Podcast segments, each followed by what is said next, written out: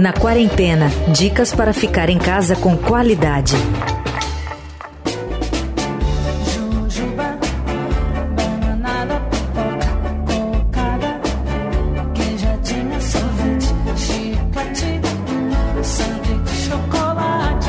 O clima mais friozinho de outono já faz com que nos dê mais vontade de comer. E claro, na maioria das vezes, priorizamos alimentos ricos em gorduras e açúcares. O problema é que, além de estarmos no outono, também estamos em isolamento social por causa da pandemia de Covid-19.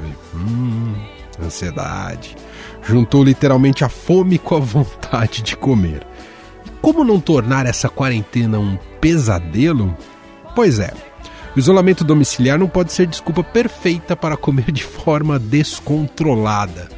No podcast de hoje, a gente bate um papo com a doutora Anita Sachs. Ela é nutricionista da Escola Paulista de Medicina e docente do Departamento de Medicina Preventiva da Unifesp. E ela vai nos dar aqui dicas importantes para a gente tentar manter hábitos alimentares saudáveis em meio à pandemia, justamente para a gente não ampliar uma outra epidemia brasileira, a da obesidade.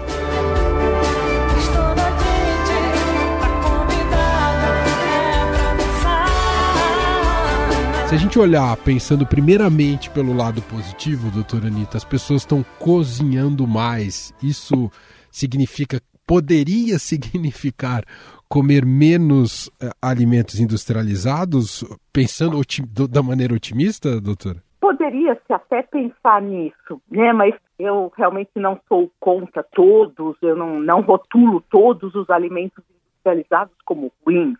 Né? Eu acho que deve sempre existir um balanço e aí, os industrializados podem e muitas vezes até uh, devem fazer parte da nossa alimentação diária.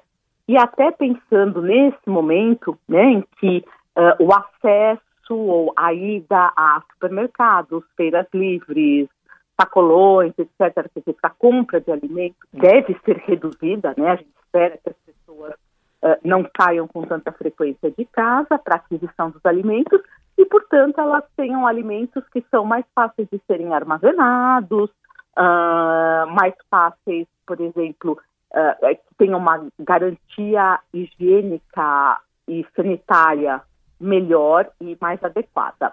Mas a utilização desses alimentos, por exemplo, e a elaboração das refeições, dos alimentos, do preparo dos alimentos em casa, é um bom momento também para que as pessoas, as famílias, aprendam a utilizar diferentes alimentos, aprendam a utilizar diferentes métodos de preparo, né?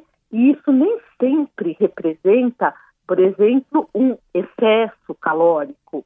Uh, você pode ter uma alimentação ou preparar uma alimentação em casa, balanceada, usando os alimentos disponíveis em casa, preparando alimentações muito saudáveis.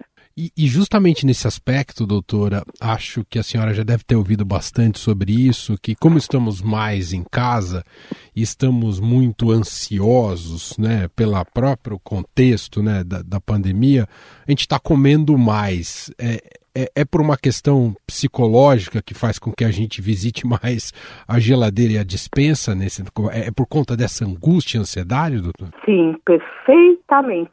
E pelo fato de você estar mais tempo em casa, uh, não desenvolvendo as tarefas normais do dia a dia, elas acabam se satisfazendo e usando o seu tempo com procurando alimento, né? Preenchendo esse tempo mais vazio uh, no consumo de alimentos. O que eu tenho orientado muito, muito as pessoas é que elas passem a fazer atividades em casa, ao invés de ficarem, por exemplo, dormindo ou sentadas ou simplesmente falando ao telefone, uh, que elas procurem se movimentar dentro de casa, independente do espaço, do tamanho do espaço que ela tenha. Então, por exemplo, uh, Uh, os amigos ligam, ela manda WhatsApp, conversa, etc.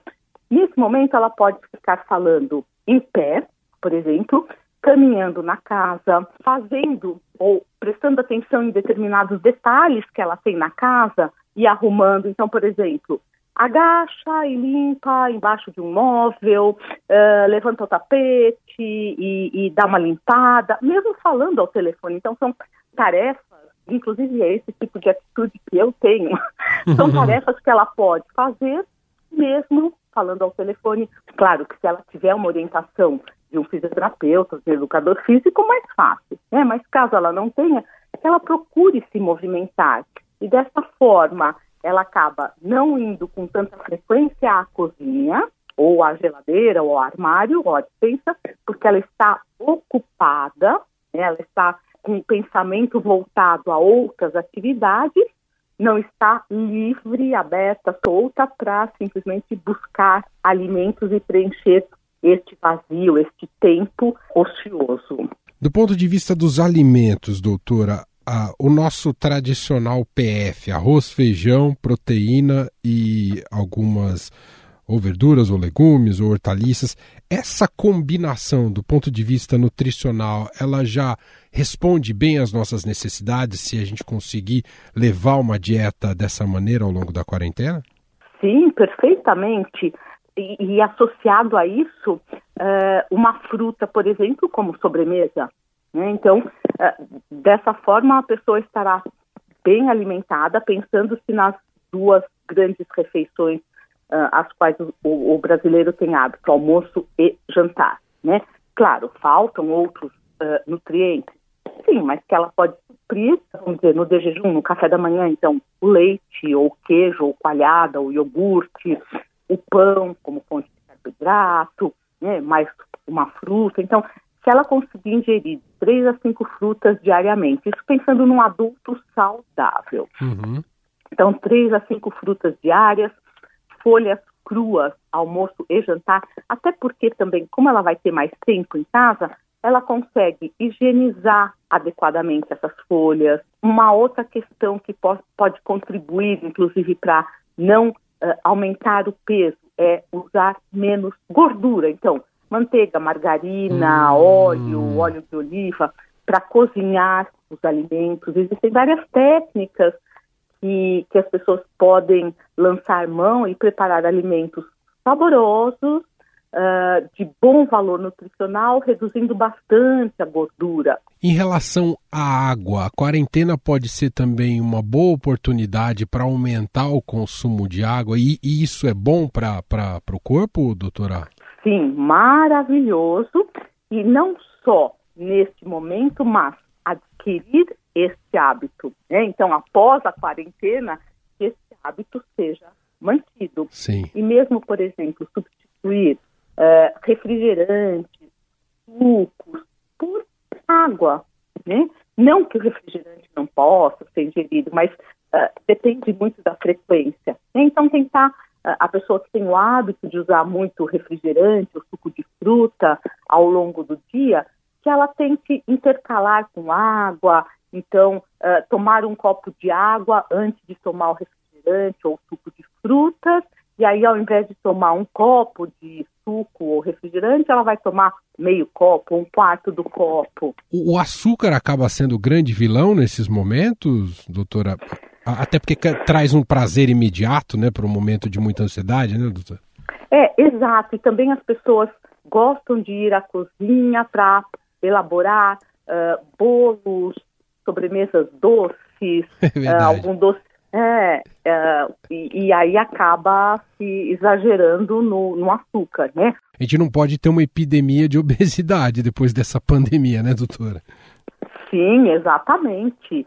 E, e realmente eu, uh, como nutricionista no campo da saúde pública, estou preocupada com a nossa população, porque realmente uh, o exagero no consumo de alimentos uh, e, e, portanto, o aumento no total de calorias que, a, que as pessoas têm tido ao longo do, desses dias uh, vem aumentando significativamente. Então, é um alerta, é um cuidado e as pessoas precisam sim prestar atenção no quanto, no que e de que forma elas estão comendo diariamente.